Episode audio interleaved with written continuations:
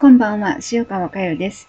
えー、今、磁場と反転という本の朗読を始めたところなんですけど、この磁場という言葉も反転という言葉もあまり馴染みがありません。特に、えー、この本の中には、大家留吉の磁場という言葉が多く出てきます。えー、大家留吉というのは人名です。え、唐突に、え、人名のの、えー、ついた、えー、磁場を思うとか、そこに心を向けてと言われても、えー、それには少々抵抗があるかもしれません。えそこで無用な混乱を起こさないように、そして安心してお読みいただきたいので、まず、大家留吉、大家留吉の磁場、そして反転についての説明をしておきます。えー、特に今晩は、えー、大家留吉の磁場のところを特に、えー、読ませていただきます。大家留吉と大家留吉の磁場、そして反転。大家留吉の磁場の大家留吉というのは、大家留吉氏ということではありません。つまり、大家留吉の磁場は、大家留吉氏個人の磁場という意味ではありません。大家留吉の磁場というのは私たちの目には見えません。私たちの目では確認できません。それは波動、エネルギーなんです。だから私たちの目には見えないけれど心で感じることができるんです。しかもどなたでも感じていけるんです。なぜならば大家留吉の磁場というのは私たちの心の中にある世界だからです。えこの心っていうのもあのこの肉体このちっぽけな肉体の中の心という意味ではありません。その説明は後でしております。えー、大家留吉の磁場はどなたでも感じていけるということをどうぞ額面通り受け取ってください。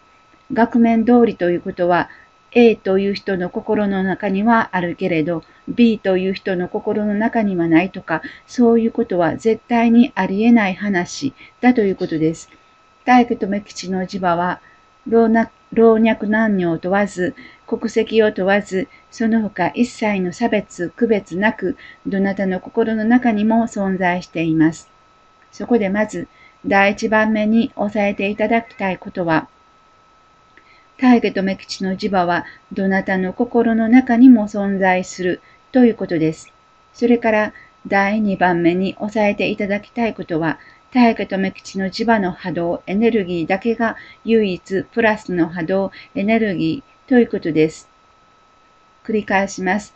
えー、1番のポイントは大家留吉の磁場はどなたの心の中にも存在する。そして第2番目にのポイントは大家留吉の磁場の波動エネルギーだけが唯一プラスの波動エネルギーということ。ここ、この2箇所を、えー、押さえてください。しっかりと自分の中で、えー、確認してください。そこで、プラスの波動エネルギーとは何でしょうか？それは喜びとぬくもりと考えてください。そして実はそれが本当の私たちの世界なんです。本当の私たちの世界は喜びとぬくもりだけの世界です。どこまでも広がっていく限りがない世界です。だから、大家留吉の磁場を思う、大家と大家留吉の磁場に心を向けるとは、喜びとぬくもりである本当の自分を思う、本当の自分に心を向けるということなんです。そしてその世界こそが本当のあなたたちなんだと伝えてくれたのが何を隠そう大家留吉氏という人でした。したがって大家留吉の磁場の大家留吉はここから来ているのだと考えていただいていいと思います。大家留吉氏はその本当のあなたにあなたの心の針を向け合わせていってくださいと伝えてくれました。決して大家留吉という一人の人間に心を向けてくださいと言っているのではありません。ここが非常に大きなポイントです。そうです。大家留吉という一人の人間に心を向けてくださいということではありません。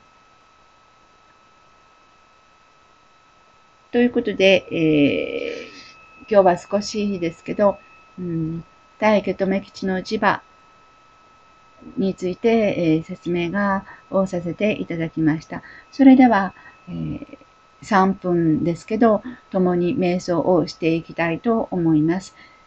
丹田呼吸をしてみてください。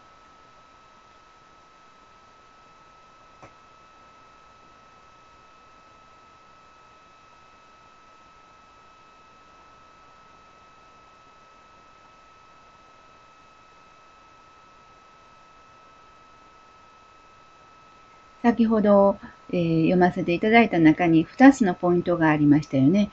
大家と目吉の磁場はどなたの心の中にも存在する。大家と目吉の磁場、その波動エネルギーはだけが唯一喜びのエネルギーエネルギーである、えー、そういうところを踏まえて、えー、それぞれの心の中で大家と目吉の磁場と思って瞑想をしてみてください。